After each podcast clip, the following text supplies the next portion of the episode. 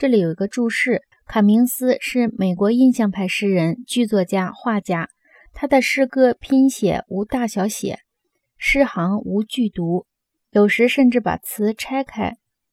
即使偶尔用标点，也是为了强调语气而受奇效。卡明斯在此把打字机给诗歌提供了一种供许多人集体吟诵的乐谱。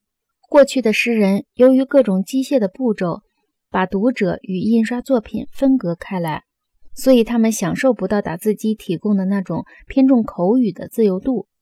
坐在打字机前的诗人可以像尼金斯基似的跳芭蕾舞。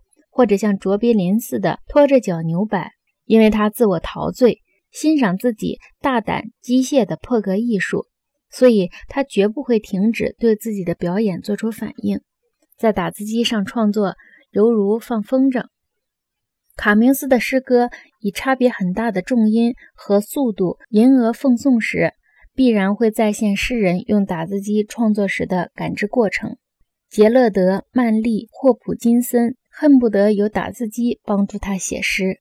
那些认为诗歌是供人眼睛看和嘴巴默念的人，怎么能领略到霍普金斯和卡明斯的韵味呢？一旦大声诵读出来，这类诗歌就十分自然上口。用小写字母拼写人名，四十年前使文化人感到不舒服，他们应当有这样的感觉。艾略特和庞德用打字机创作，以便使诗歌。收到许多至关重要的奇效。对于他们而言，打字机也是追求口语色彩和拟声效果的工具。这一工具给予他们爵士乐和散拍乐世界里那种口语化的自由。